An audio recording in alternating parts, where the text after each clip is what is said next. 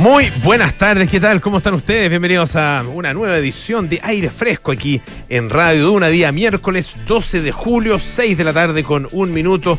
Comenzamos la revisión de aquellas informaciones, conversaciones, datos ¿eh? que andan dando vuelta por ahí, que nos, que nos permiten además eh, pasar un, un, tiempo agradable, eso esperamos, eh, y sobre todo dejarnos, dejarnos algo.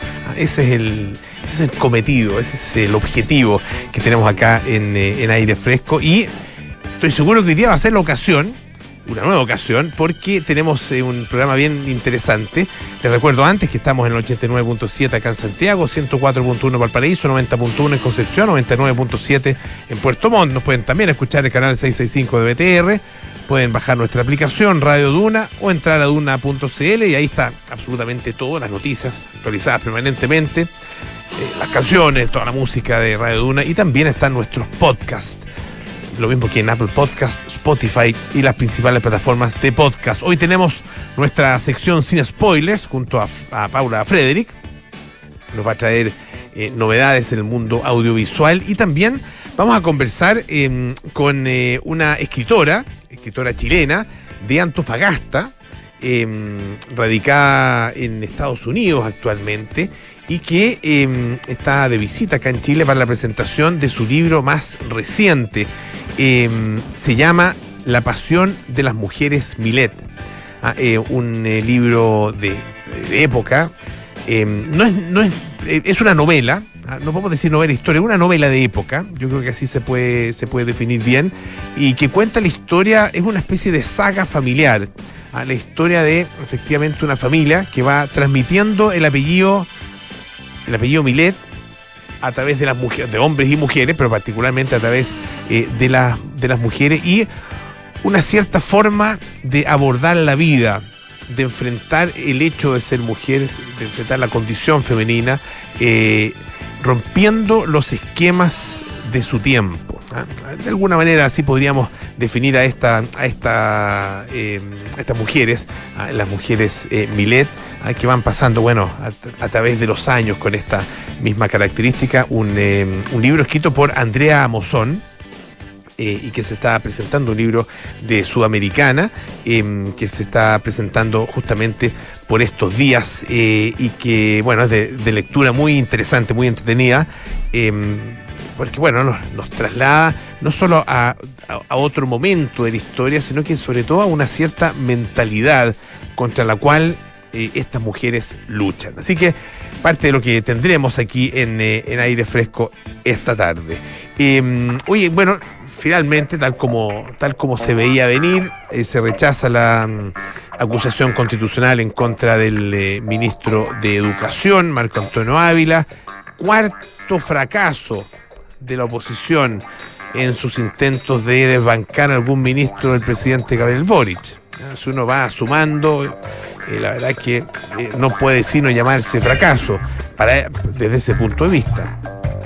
Primero fue la ministra, la ex ministra del Interior, Isca Siches, después el ministro Jojo Jackson, la ex ministra Marcela Ríos, ministra de Justicia, y ahora Marco Antonio Ávila. Eh, finalmente se rechaza este libelo acusatorio, no se da lugar a la presentación hecha por la, particularmente la oposición, eh, bueno, era la oposición obviamente, eh, y el rechazo es por 78 votos en contra y 69 votos a favor, ninguna abstención.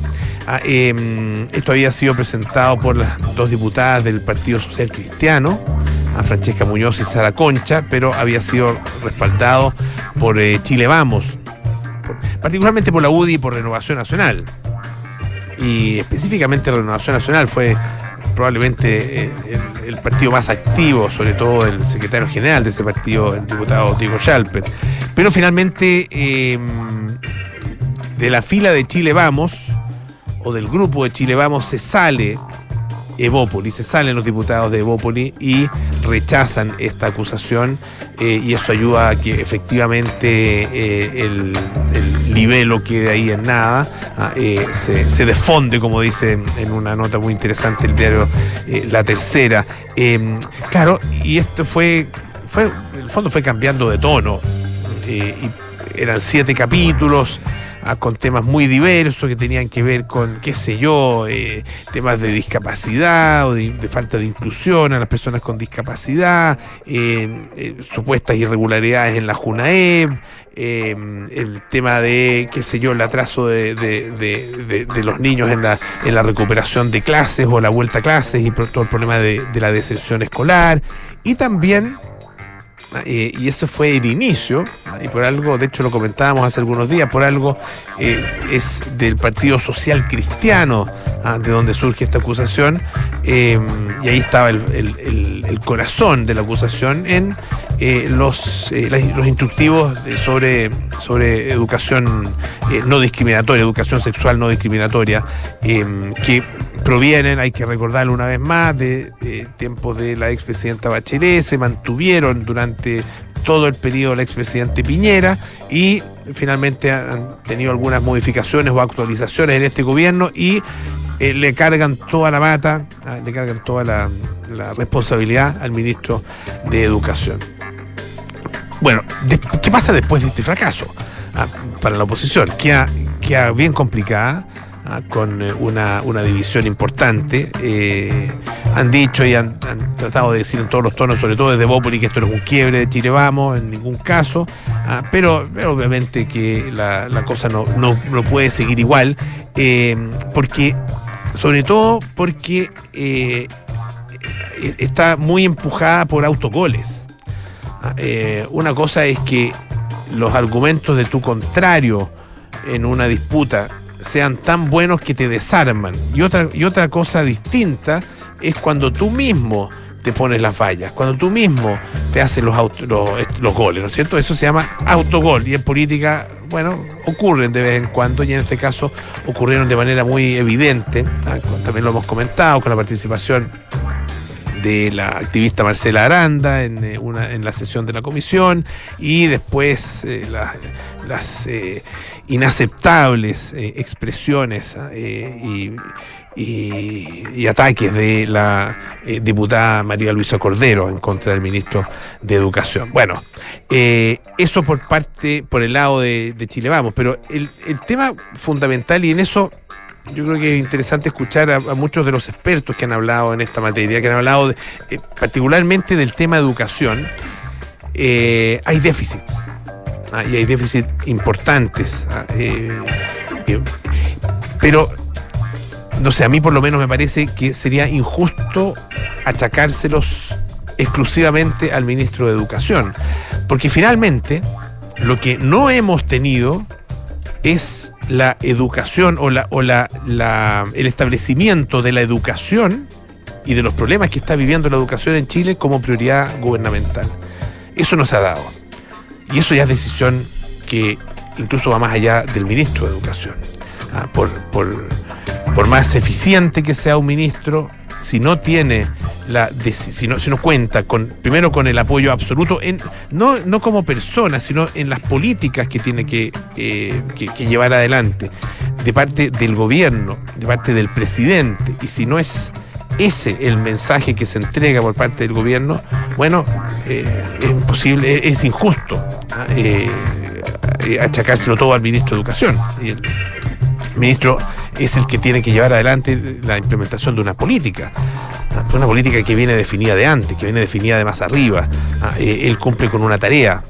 y en este minuto esa tarea no es lo suficientemente prioritaria, poderosa y clara como, como debiera ser. Eh, a partir de la pandemia, el tema educacional chileno tiene décadas, ¿no es cierto? Y lo sabemos y qué sé yo. Eh, pero en alguna materia se, había, se había avanzado. Eh, y, por ejemplo, en, términos de aprendizaje, un avance muy lento, demasiado lento. Pero en el último tiempo hemos tenido retrocesos. y se está dando lo que, recuerdo que lo conversamos eh, al principio de la pandemia, cuando se cerraron los colegios, etcétera, y que citábamos, eh, por ejemplo, al Economist en ese minuto, que hablaba de la catástrofe educacional que iba a sufrir toda una generación. Bueno, y lo estamos viendo. Estamos viendo sus consecuencias por el cierre de establecimientos educacionales, por la gran deserción escolar que, se, que vino a partir de ahí y por la eh, falta de recuperación justamente de, eh, esa, de, esa, calidad eh, y de, de, esa cantidad, además, aquí un tema cualitativo y cuantitativo a que se está dando en, la educación. Y si no, y si eso, a eso no se le da prioridad, quiere decir que esta, esta catástrofe generacional se va a seguir profundizando. Eh, y a eso debiera abocarse, creo yo, humildemente, el ministro de Educación, pero para eso necesita tener el compromiso absoluto ¿ah? y definido, claro, ¿ah? elocuente, ¿ah? expresivo, con todos los términos que quieran, de parte del gobierno, de parte particularmente del presidente Gabriel Boric.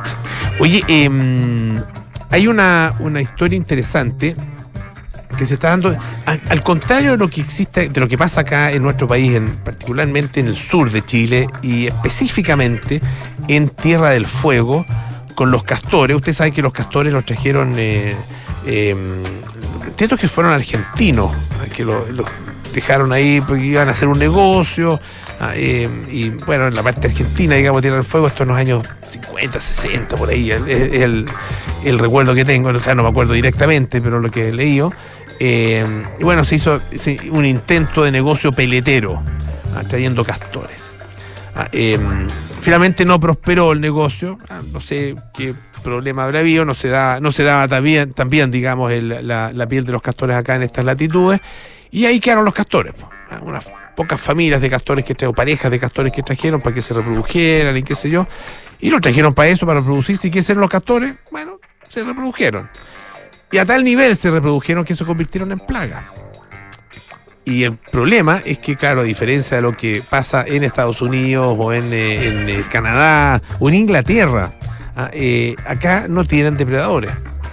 Eh, y por lo mismo se convirtió en una plaga muy difícil de atajar y hoy día muy difícil de revertir hay ciertos planes, lo hemos también conversado acá en el programa. Pero bueno, esto no tiene que ver con Chile, sino que tiene que ver precisamente con el Reino Unido, porque acaba de, eh, ser liberada una familia, una nueva familia de castores, son cuatro castores, en eh, terrenos de, lo que se llama el National Trust, son tierras estatales, digamos, tierras nacionales.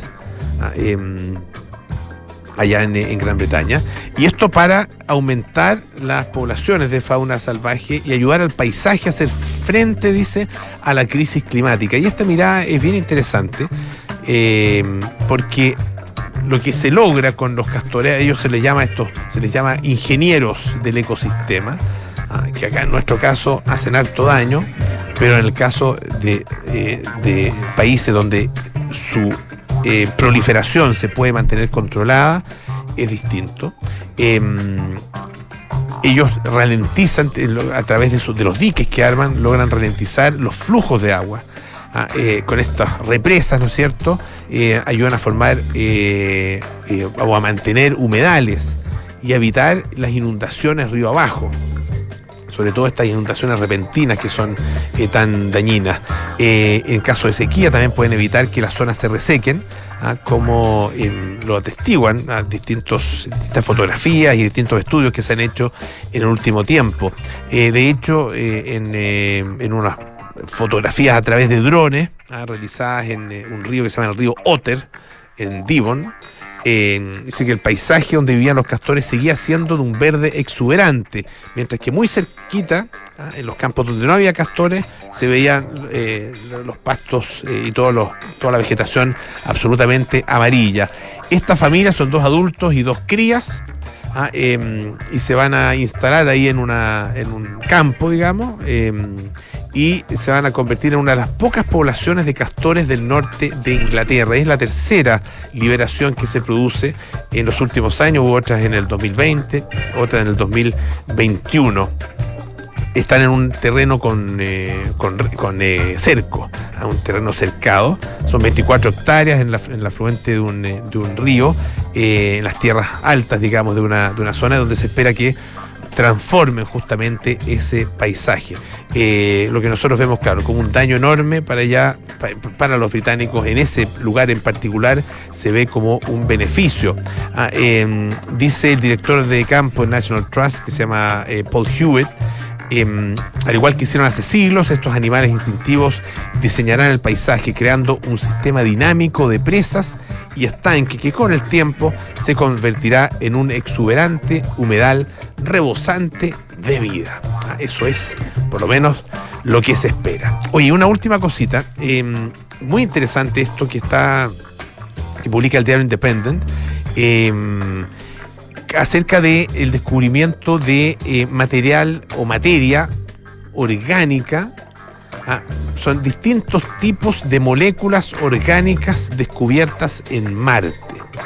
Ah, eh, es el, eh, Perseverance, ah, el, rover que está allá dando vuelta en, Marte, en, un lugar ahí específico de, de Marte, desde el año 2021. Recuerden ustedes de hecho, yo creo que lo comentamos en su minuto cuando fue lanzado este, este, este rover, este, este em, vehículo ah, de exploración de Marte. Y em, a través de un instrumento que se llama Sherlock, hay una sigla, una sigla bien compleja, pero Sherlock, em, bueno, ha logrado cartografiar y analizar con precisión las moléculas orgánicas y minerales de Marte. Los investigadores, o sea, el, vehículo ha estado em, eh, recogiendo material, eh, analizándolo, enviando, por supuesto, las fotografías, todos los datos de composición geológica del, suelo, específicamente de un cráter ah, que está en, donde antiguamente había una cuenca lacustre, ah, o sea, hubo, agua ahí en ese sector. Y efectivamente los datos, los datos em, muestran que eh, existen señales de moléculas orgánicas en eh, varios de los objetivos en los cuales ha estado centrado este, este aparato, este instrumento Sherlock, ah, instalado en el rover. Em, los datos muestran, dice, una asociación mineral y una distribución espacial diversas que pueden ser exclusivas, dice, de cada formación. Y aunque no sea material de origen biológico podría dar pistas importantes sobre si Marte pudo o no albergar vida extraterrestre. Ah, no todos los materiales orgánicos, dice, son de origen biológico, ¿ah? pero observar las relaciones espaciales entre minerales y material orgánico es necesario a la hora de evaluar los orígenes orgánicos y las posibles bioseñales, es decir, señales de que hubo eventualmente vida, en este caso, en Marte. Lo que se sabe de Marte eh, se infiere o lo que se, lo que se puede observar en Marte eh, se hace a través de inferencias a partir de lo que sabemos de la vida en la Tierra. Ah, eh, y en ese caso, ah, en este caso lo que se busca es justamente pruebas, ah, señales de vida pasada en Marte. Em, y esto permite además entender, bueno, cómo pudieron haber sido los ciclos de Marte. Y lo que, mm, lo que se piensa es que, bueno, puede ser o muy similar o muy, muy distinto, digamos, al de la Tierra, pero eh, lo que se pretende definir es el potencial de Marte, efectivamente, para albergar vida. Algo, bueno, de lo cual estamos aparentemente cada vez más cerca. Escuchemos un poco de música. Sweat. She's in fashion.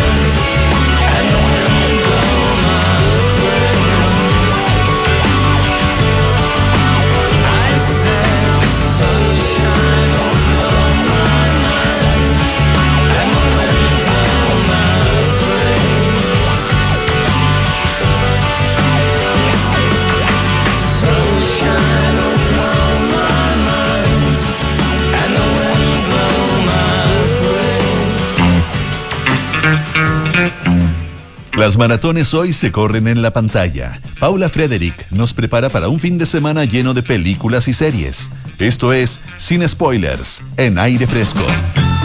Sin spoilers todos los días miércoles aquí en aire fresco y una emocionada Paula Frederick. Me salió un suspiro. Un ¿No? sal- ¿Fue, se fue escapó. suspiro? Sí. Pero no. Pero, no- pero sin, sin contenido, digamos. O Pod- sin razón de ser. o, a uno, ver. uno nunca sabe. Siempre hay algo. Sí. Y podría relacionarlo con lo que voy a hablar hoy. Ah. No evidentemente, pero Ya. sí hay algo de efecto hacia esa persona que voy a mencionar.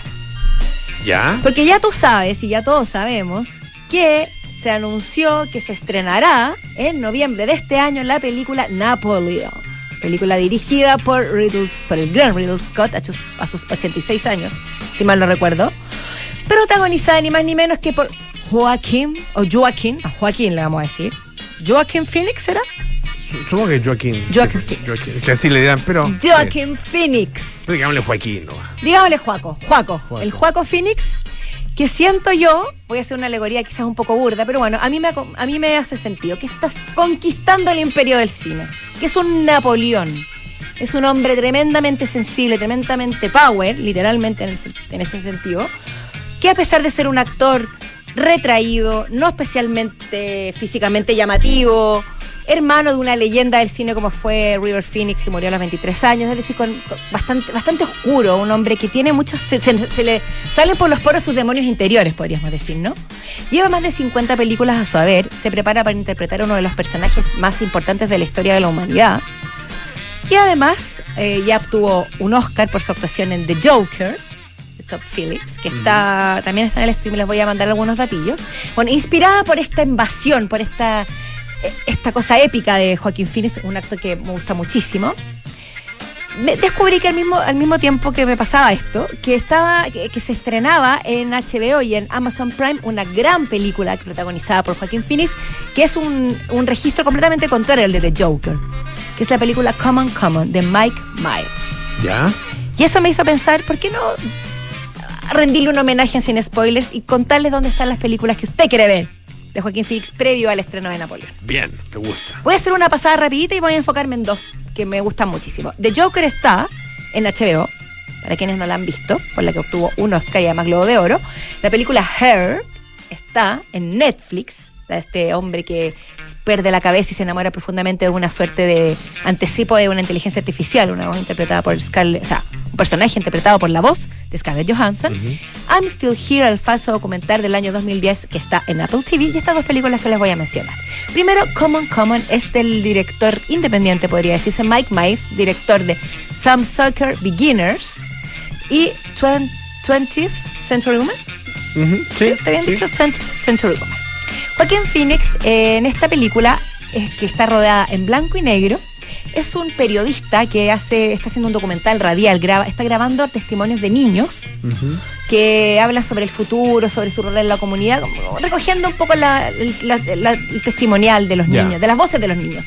Y por esas cosas de la vida debe hacerse cargo de su sobrino de nueve años, porque su hermana que vive en Nueva York, y él, perdón, que vive en, Los Ángeles, ella vive en Nueva York, está en una situación compleja con su ex marido, en fin, y, le dice- y, ellos están peleados después de la muerte de la madre de ellos. Le dice, no tengo quien dejar a Jesse.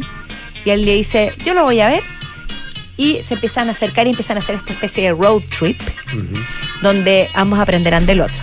Una- es una, una película de una sencillez y honestidad que realmente conmueve, porque además de, de mostrarlo en, un en una tecla mucho más sensible, más reprimida, más eh, contenida que la que lo vemos en The Joker o, no- o en películas similares, o la que la veremos en Napoleón, por supuesto, eh, hace un recorrido por tres ciudades de Estados Unidos que representan distintos estados del cine y del mismo. Primero Nueva York, un lugar donde todo pasa, donde hay que enfrentarse a la realidad, donde, donde la, realidad es más cruda, donde él está grabando este documental y donde lleva a su sobrino a descubrir el mundo. Luego está Los Ángeles, que es la ciudad de la fantasía, de los sueños por cumplir, del sueño americano, de la arena, las palmeras, donde viven un poco en una especie de, de limbo que, y no afrontan la realidad. Y luego New Orleans, donde se destaca el sentido de comunidad. Siempre acompañado de este sobrino, que lo acompaña, valga la redundancia, grabando los testimonios de, de- de sus, de sus entrevistados y también sonidos que los rodean. El motivo del viaje entonces es, es ese, Es el- el- la realización claro, de porque este la hermana le dice- auditivo. ¿Qué hago? ¿Qué hago? Porque no tengo con quién dejar a Jesse. Le dice, "Voy- quiero reencontrarme con mi sobrino, pero me tiene que acompañar. Ya, perfecto. No, es más, no hay más que decir, no hay más que contar, pero sinceramente, las conversaciones entre ese niño que es un genio y Joaquín Phoenix, este hombre que le teme el compromiso, que nunca ha tenido una pareja estable, que no tiene hijos, que no tiene arraigo, se ve envuelto por este niño que le da vuelta la cabeza y que no y que y- y es interesante porque él está buscando la esencia de la infancia y del futuro a través de las nuevas generaciones y le llega este niño que le enseña muchísimo más de lo que él pensaba que podía aprender. Está bonito, ¿eh? está bueno. que muy bonita y muy recomendada y una película que amenaza como grandes joyas a perderse en el streaming. Y la otra película es que quiero escarbar, que es del año 2018, pero está en Amazon Prime y que probablemente muchos la pasaron por alto, porque a mí también me pasa que paso películas por alto, es Don't Worry, He Won't Get Far by Foot. O No te preocupes, no va a llegar lejos a pie. Ya. Un nombre muy interesante que le voy a explicar porque esta película es de las últimas entregas del polémico director de Elephant, Gus Van Sant, que también que ha realizado muchísimas películas. Y es la, está basada en la autobiografía homónima del dibujante norteamericano John Callahan, que murió a los 59 años en el año 2010, que era un, un joven muy atormentado, abandonado por su madre, eh, descendiente de irlandés, un personaje muy atormentado que fue alcohólico desde muy joven y a los 21 años tuvo un accidente automovilístico que lo dejó tetrapléjico. Exactamente, no sé si se llama tetrapléjico, pero es decir, puede mover del cuello para arriba y una mano, Ya. lo que le permite dibujar, escribir y movilizarse en una suerte de silla de ruedas que, con la que genera escenas muy cómicas porque por las calles de, no, no me acuerdo en qué ciudad está, creo que es Los Ángeles o San Diego. En fin. Y la cosa es que el eh, protagonizado, por supuesto, por Joaquín Phoenix en un personaje maravilloso, recorre a- yendo atrás y hacia adelante todo el camino de este dibujante que después de las experiencias crudas que vivió, como el alcoholismo, la drogadicción, quedarse tetrapléjico, ser negado por su propia madre, mucha oscuridad, mucha depresión, logra salir adelante a, a través del dibujo, a través de la ironía. Y él hacía unos cómics que eran catalogados de humor tremendamente negro. Y durante la película él trata de darse a conocer y finalmente logró ser publicado en The New York Times y en Playboy, entre otras publicaciones. Y en la película aparece un Jonah Hill, Jonah Hill, lo recordarán por el amigo de Leo DiCaprio en el, Lobo de el Wall Lobo de Street. Wall Street, Ujú. que hace una suerte de sponsor de él en Los Alcohólicos Anónimos, que es un personaje genial y tienen conversaciones maravillosas. Que, es una, que, que mezcla el humor negro con la comedia y la feel good movie. Esta película por algunos fue muy criticada, otras fue muy alabada, pero yo considero que es, es un placer ver interpretar a este a Joaquín Phoenix, a este, este hombre que lamentablemente murió a los 59 años y que después del accidente aún agarra un nivel actoral mayor, porque logra interpretar todo a través de los ojos, la mirada y la voz, dado que está inmóvil. Oye, e- es el, el título de la, de la autobiografía Es el nombre de- de- que él escribió, ¿no es cierto? Exacto. Y es una de las de las frases del cómic, de uno de sus De una cómics. viñeta. De una viñeta. viñeta, sí. No sé si contarlo o no. Es una. Ah. Cuéntala tú. Sí, dale. Sí, se puede. Sí. Es, es spoiler, Es ¿no? Sí, pero al final es, es el corazón de la película. El corazón de la película. Es que es una, una viñeta en que aparecen uno, uno, aparece un sheriff, digamos, en arriba caballo y con, con un, con el, ¿cómo se llama? El, el alguacil, El qué alguacil, sé yo. yeah. Ah, eh, y a- a- hay una silla de ruedas ahí vacía. Y ahí dice la frase, ¿ah? no se preocupen, no va a llegar muy lejos a pie. Eso representa Mm.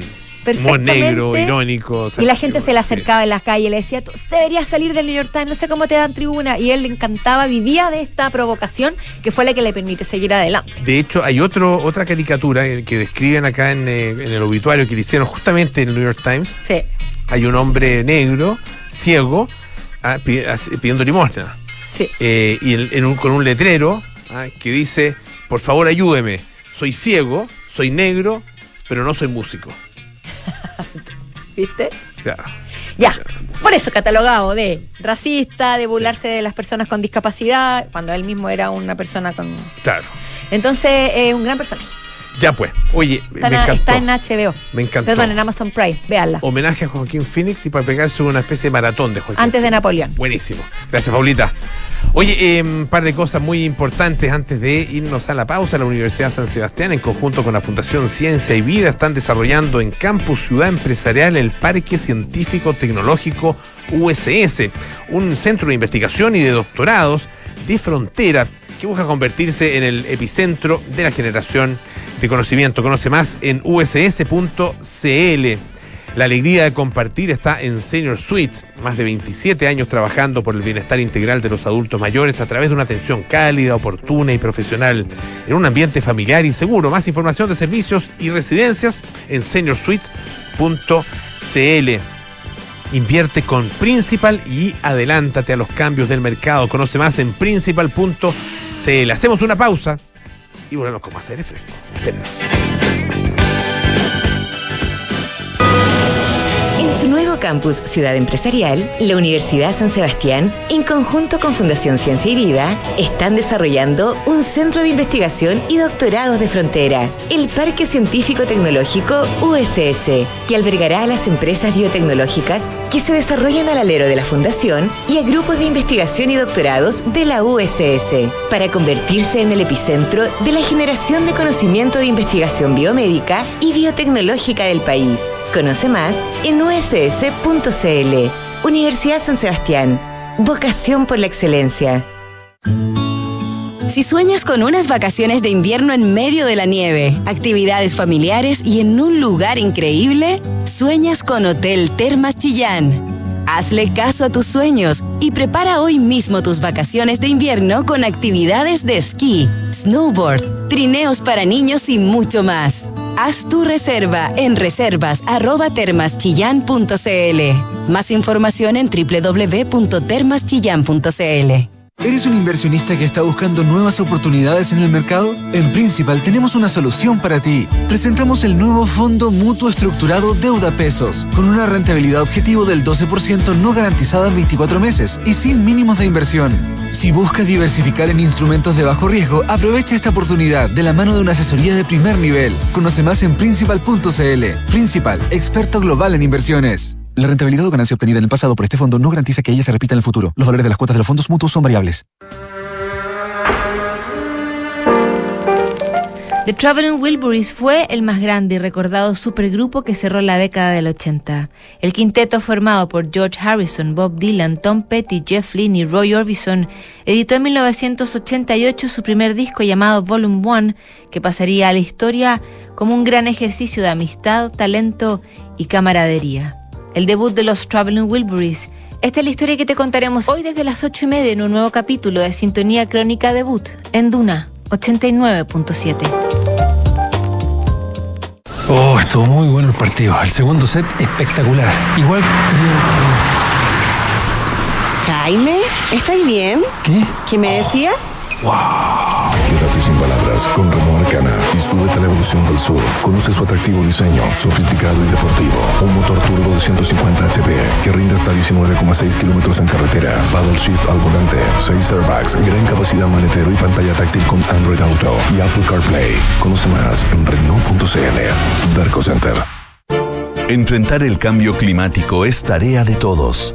Duna, por un futuro más sostenible. Medalla de oro, plata y bronce para Brasil, Uruguay y Costa Rica respectivamente por su avance en el proceso de transición energética de América Latina. Esto de acuerdo con la más reciente edición del Energy Transition Index del Foro Económico Mundial.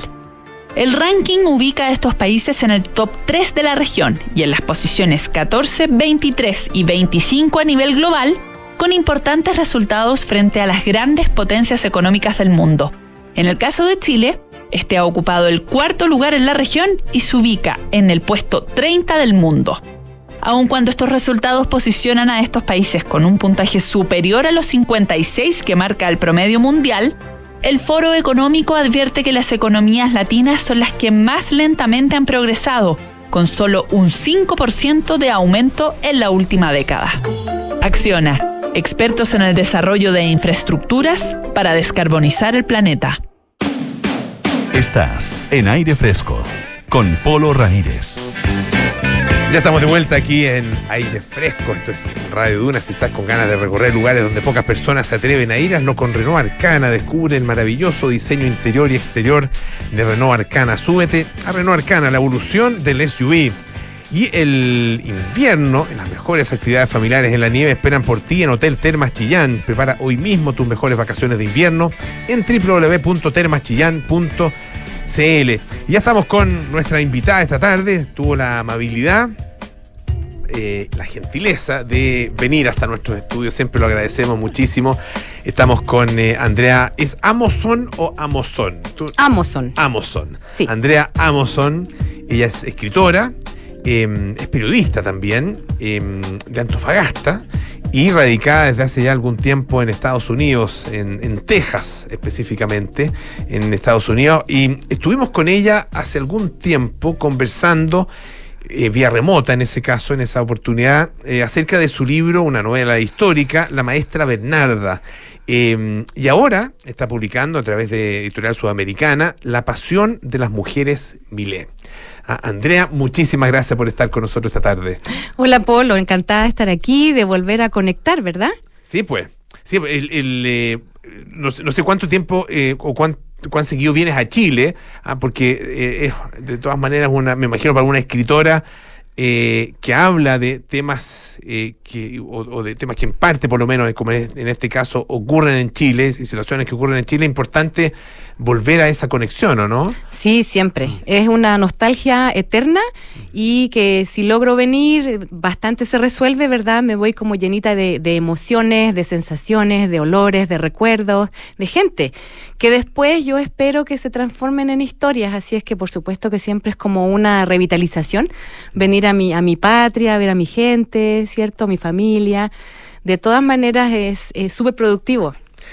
A ver, hablemos de la pasión de las mujeres Milet. Eh, ¿Quiénes son estas mujeres para ti? Ah, ¿Cómo surgen? Eh, ¿Por qué se convierten ellas en un, eh, en un eh, interés tuyo? Y bueno, en general los, los- los escritores y las escritoras tienden a obsesionarse con esos intereses, eh, porque le dedican obviamente muchísimo tiempo. Ah, ¿Quiénes son estas mujeres? Sí, qué buena lo que mencionas. Esta parte de mis obsesiones, digamos, de estos temas que siempre trato son la búsqueda del camino propio en la mujer y que en esta novela está como representado a través de las mujeres Milet, que es un grupo de mujeres, una genealogía de mujeres que tienen sus orígenes en algún momento de la historia en Francia, pero que vienen a Chile, eh, algunas escapando, eh, y tienen viñedos. Entonces, como aquí es una tierra fértil para los viñedos, se instalan en Casablanca y continúan eh, desarrollando el, el producto y la producción del vino, pero ellas lo que les pasa es que son eh, muy cuestionadoras de- del status quo, del- de lo que les toca vivir, y si bien algunas se acomodan y dicen, bueno, no- las reglas no las pongo yo, eh, voy a tratar de ade- adecuarme, hay otras que realmente la cosa no les acomoda para nada. Entonces, estas son las mujeres Milet cuestionando, eh, algunas en público y otras en privado, a través de escrituras en diarios y en cuadernos, las reglas por las cuales ellas deben vivir y que apuntan a ponerles un corset en todo sentido. ¿Cómo, cómo, es, el, cómo es ese mundo? Ah, eh, y, y cómo fuiste creando además ese mundo? ¿Cuáles son como los, los elementos eh, eh, fundamentales eh, para eh, poder de- describir y generar en la, en la mente del, del lector ah, un, un determinado momento y, un- y una determinada situación en la historia?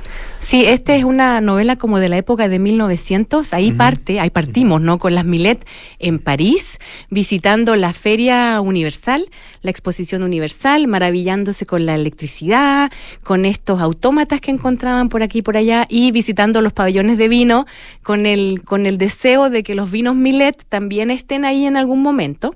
Y conocen a un chileno, nuestro querido Sánchez, que él se prenda inmediatamente de Olivia, mientras que Olivia lo ve con eh, aspecto de tal vez tú me puedes resolver un problema, ¿no? Un problema secreto que ella tiene en ese momento. Y en la investigación, muy entretenida, por supuesto, todo el tiempo la lectura de libros, de documentos, de tesis de grado de historiadores que estudian temas muy específicos, como por ejemplo el matrimonio en Chile en esa época. ¿Quién se podía casar y quién no se podía casar? Y porque era tan caro, realmente la gente no se casaba a menos que fueran personas de alcurnia o de patrimonio. Y ver el tema de, las de los alimentos, el menú, qué bebían, cómo se vestían, todo eso hay mucha información también, memoria chilena, eh, hay también documentales, ¿cierto? Y algunas películas que se han restaurado de esa época donde tú puedes ver a la gente en la calle y te fijas primero que la mayoría son varones, ¿no? Y que las mujeres que están allá afuera están acompañadas, muy bien vestidas, ¿verdad? Porque son las que tenían el tiempo de asueto, las otras realmente estaban en fábricas trabajando para poder sobrevivir. Eso todo es súper interesante y, eh, está plasmado en la novela como un telón de fondo en el cual se mueven las Milet, que son personajes ficticios, pero basados en toda la la reglamentación de la época, digamos. Claro, personajes que no existieron, que, pero que perfectamente podrían haber existido, eh, por lo menos en, términos de eh, lo, lo formal, ¿no es cierto? Lo que uno puede observar. Pero ¿qué pasa con, eh, de alguna forma, las pulsiones internas de estas mujeres y la manera como la expresan? Ah, porque son mujeres, no, no todas, sino que algunas de ellas, ¿no es cierto? Que, una especie como de ovejas negras eh, recurrentes que van apareciendo en esta familia em, y que tienen una conexión con su propia em, su propia sexualidad, su cuerpo, sus, eh, sus deseos, ¿no es cierto?, muy fuerte, eh, y que lo expresan y lo viven. ¿ah? eso también es, es, posible de que, hubiera existido, es verosímil, digamos, en ese, en ese sentido, a, eh, partir de, tu visión y tu conocimiento de la mujer de la época? Bueno, por supuesto, porque estos, los deseos nomás, el, el, deseo de explorarse, eh, de, de, amar, ¿verdad? Aunque en esa época eran matrimonios arreglados. Eh, pero siempre ha estado presente. Y pensemos nada más en todas las cortesanas mm. que acompañaban al rey el último, ¿no? El rey Luis XVI, que por más que tuviera a la, a, la María Antonieta, que se supone que era hermosa, esta niña austríaca, ¿verdad?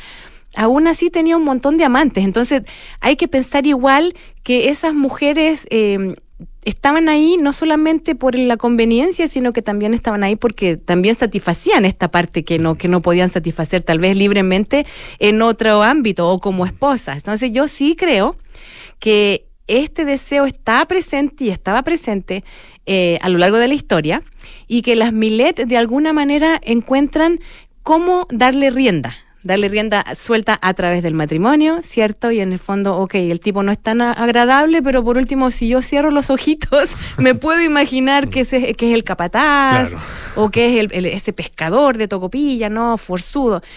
Eh, y entonces el problema no es que ellas tengan estos deseos, el problema es cuando las descubren.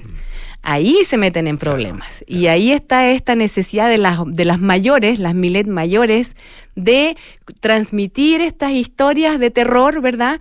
Para que no se salgan demasiado de la norma, pero asumiendo que se van a salir de la norma también. Eso a mí me, me, me fascinan las milet porque tienen como una autoaceptación, ¿cierto?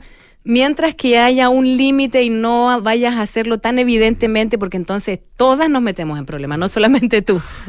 Estamos conversando con Andrea Amoson, que es eh, escritora, periodista, además, eh, autora de La pasión de las mujeres Milet.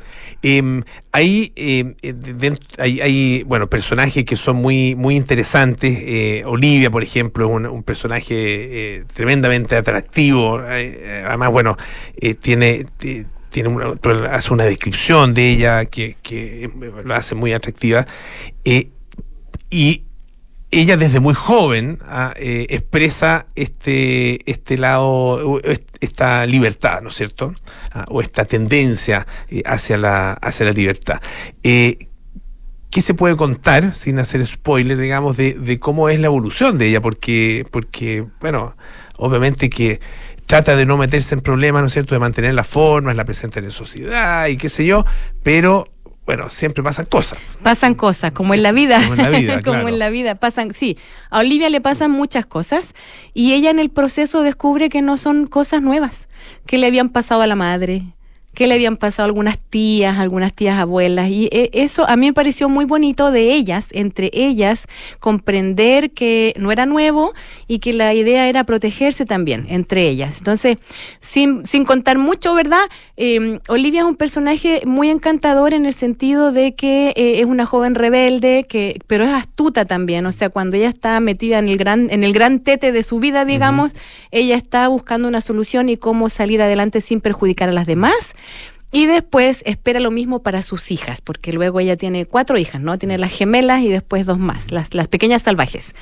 Y sabiendo entonces que de las decisiones que ella tome depende también el futuro de sus niñas y si se deberán casar por conveniencia o no, ese tipo de cuestionamientos. Como, como hay un cambio de siglo, ella eh, tiene esperanza de que a lo mejor no le toca el corset tan apretado. Eh, sin embargo, todavía él eh, necesita adecuarse, adaptarse, aprender los modos y costumbres chilenos, porque es la que llega de, Francia, para poder hacer un buen papel en las fiestas y en las presentaciones aquí en Santiago. Es una sociedad la que tú describes, eh, bueno, parte de la sociedad, ¿no es cierto? Es la, es la- más bien la clase alta, pero es una sociedad eh, que, que se, que se mira a sí misma y, y- y donde, donde una sociedad donde, que- donde están todos vigilados de alguna manera, particularmente las mujeres. Ah, eh, y es ese corsé es justamente esa, esa sociedad, ¿no es cierto? Eso, eh, en- en en- bueno, en buena medida ha cambiado, pero sigue habiendo otro tipo de corsé, que es un corsé más bien mental. Ah, Lo conversábamos antes de, de salir al aire y eso es algo que, bueno, viven todas las personas, pero en particular las, las mujeres. ¿Cómo se produce, eh, cómo una, una mujer se convierte en mujer milés, digamos, ah, por ponerlo en, eso, en esos términos, Sí. y conquista esa libertad? Muy buena la, muy bueno tu comentario. Yo pienso que hay un tema de, de- de presión social, presión de grupo también. Entonces, eh, tengo fe de que las nuevas generaciones están viviendo más libremente. Justo hoy conversábamos de que mis hijos ven a otros amiguitos llorar y ya no causa tremendo escándalo. ¿Ves? Entonces los hombres también se están beneficiando de este cambio, de este sacarse el corsé mental. Entonces yo creo que em, la, la novela es una invitación también para esas mujeres que todavía piensan que hay que vivir de un cierto modo y no para que ellas se saquen el corsé, sino que para que vean una realidad que a lo mejor es lejana y que no saben cómo abordar y cuando tú no conoces algo te da susto, ¿verdad? Y eh, también pueden estar aquellas que ya viven libremente y entonces sentirse más identificadas, validadas y no con esta cosa del sentimiento de culpa tan propio de la mujer también, que si soy mamá, los estoy cuidando, o no los estoy cuidando, yo estudié y ahora estoy, no, lo- no estoy trabajando, y etcétera, etcétera, ¿no? Em, creo que es un proceso individual, ¿cierto? Que cada una de nosotras va a encontrar la manera de sacarse el corsé lo más que se puede sacar, eh, que algunas lo lograrán completamente, otras un poquito y otras no, porque les gusta el corsé y también se vale, ¿cierto? Entonces, la idea en el fondo es mantenerse auténticas y, em, auténticas y eh, leales a, a sí mismas, ¿no? Esa es como en el fondo la, propuesta de las Milet. Ellas no quieren imponerle sus modos de vida a otras personas, pero sí quieren tener la vida que ellas quieren. Ahora, la- claro, el- pero tienen de todas maneras conciencia de la sociedad en que viven. Ah, eh, y eso, eso también las hace bien particulares. No es que, no es que eh, decidan simplemente romper con todo porque todo les da lo mismo. No, las cosas les importan. ah, y les importa la familia y les importa también de alguna manera el- su nombre, ¿no? Claro que sí, claro que sí. Ellas est- están conscientes de que las reglas no las pusieron ellas, pero ese es el tablero en el cual se tienen que mover. y lo hacen con eh, buscando, ¿no es cierto?, esa, esa libertad de la que hablábamos al principio. La pasión de las mujeres Milé, una novela escrita por Andrea Amoson, eh, que nos ha visitado esta tarde aquí en Radio Duna. Andrea, muchísimas gracias por estar con nosotros. ¿ah? Muchas gracias, mucho Polo. éxito. Muchas gracias. Ya nos vamos, vienen cartas notables con Bárbara Espejo, luego nada personal con Josefina Ríos y Francisco Aravena. Ahí sí, muy bien. Terapia Chilense con Arturo Fonten y Gloria Faúndes y Sintonía Crónica Debut con Bárbara Espejo y Francisco Aravena nuevamente. Están todas, Pancho. Nosotros nos juntamos mañana a las 6 de la tarde para más aire.